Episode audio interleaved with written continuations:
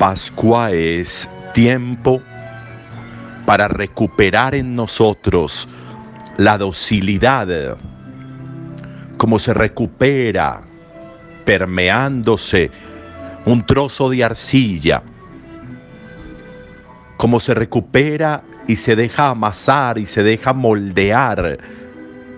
La Pascua es el tiempo para que recuperemos esa capacidad la Pascua es el tiempo para que recuperemos la disposición en las manos de Dios, en la intención de Dios, en el amor de Dios. Resistirnos a veces es oponernos a transformaciones necesarias, a cambios importantes para la vida. Cuando en la vida nos convencemos de que no hay necesidad de más de lo mismo que con esto tenemos, en el sentido de cerrarnos a la dinámica de la vida, a la dinámica de la existencia. Resistirnos es oponernos a cambios y transformaciones que impulsarían más nuestro pensamiento, nuestro amor, nuestro ejercicio de vida nos cerramos y nos oponemos, a veces sin sentido, a veces con respuestas infantiles. ¿Por qué no esto? ¿Por qué no? ¿Por qué no haces aquello? ¿Por qué no? Y esas respuestas detienen, frenan, generan como un quemonazo en el camino de la existencia, en el camino de la vida que nosotros tenemos. Le tiene que decir Dios a Pedro, no llames impuro lo que es puro. Porque Pedro anda con el cuento fariseo, judío, del asunto de las carnes dedicadas a los ídolos, que llamaban ellos impureza tomar esa carne.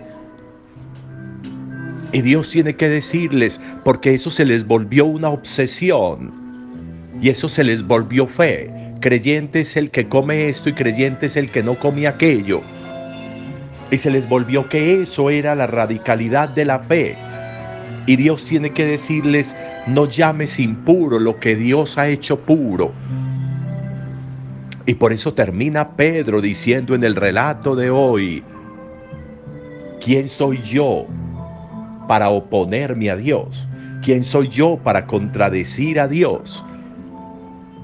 A veces las reticencias en la vida, a las transformaciones, a los movimientos internos del alma y de la vida, de los conceptos y de las ideas en nosotros, se vuelven una oposición a Dios un Dios con una mirada libre en la vida y nosotros con una mirada oprimida que se resiste a abrir los ojos. Y nosotros con un pensamiento que se resiste a evolucionar, a crecer en el ejercicio del perdón, de la misericordia, de la compasión, en el ejercicio del dejarse conducir y llevar por Dios. Vuelve la figura de la oveja Hoy continuamos con ese capítulo 10 de Juan. Y vuelve Jesús a decir, yo soy el buen pastor, yo conozco a mis ovejas. Si nos conoce, significa que en sus manos estamos bien.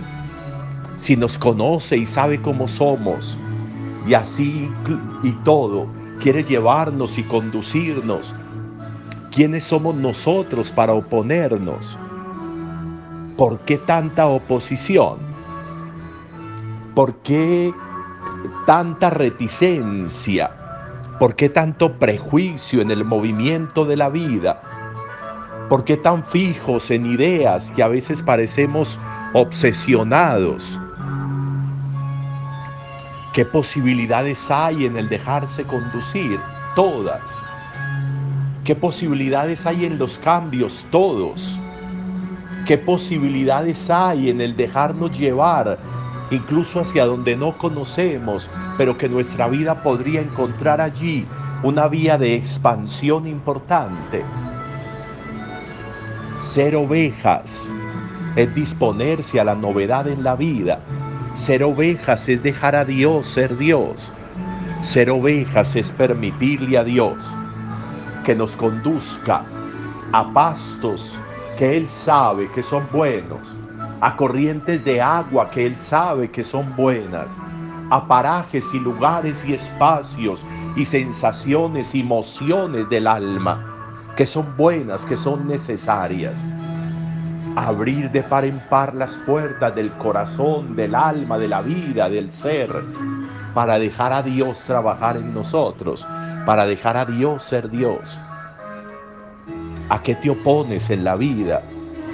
¿Qué se te volvió innegociable en la vida?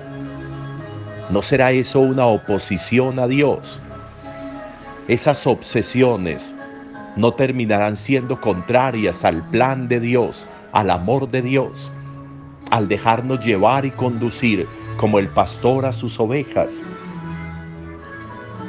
Buen día para todos.